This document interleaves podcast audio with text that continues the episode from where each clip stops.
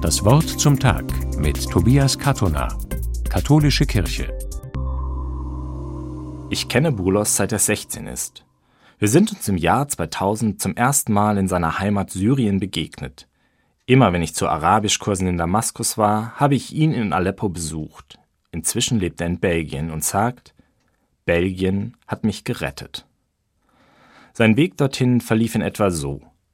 Zu Beginn der arabischen Revolution in Syrien reist Bulos mehrmals aus geschäftlichen Gründen zu einer Partnerfirma nach Belgien. Er hofft, dauerhaft in Belgien bleiben zu können, das funktioniert aber nicht. Zurück in Syrien entscheidet er in den Libanon zu flüchten, um nicht in die syrische Armee eingezogen zu werden.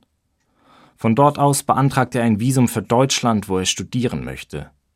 Die deutsche Botschaft in Beirut aber verweigert ihm ein Visum, obwohl er zu einem Unisprachkurs mit anschließendem Studium an einer deutschen Universität zugelassen ist. Die Botschaft glaubt ihm nicht, dass er wirklich studieren will. Wenig später wird er dann willkürlich im Libanon verhaftet. Wegen absurder Anschuldigungen kommt er in ein Militärgefängnis, wo er gefoltert wird.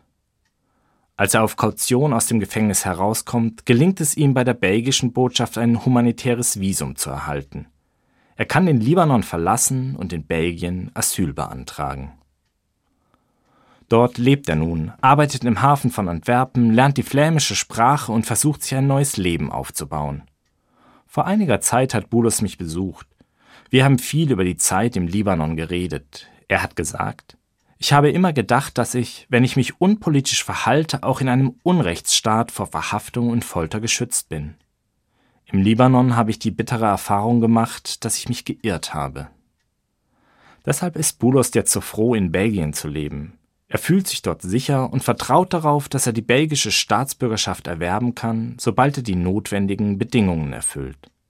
Und er möchte gerne allen Belgiern sagen, ich bin eurem Land unendlich dankbar, weil es mir das Leben gerettet hat.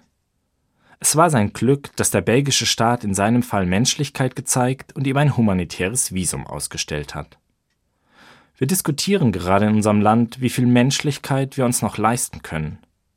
Die Botschaft, die ich von Bulos gehört und verstanden habe, lautet Spart nicht mit eurer Menschlichkeit.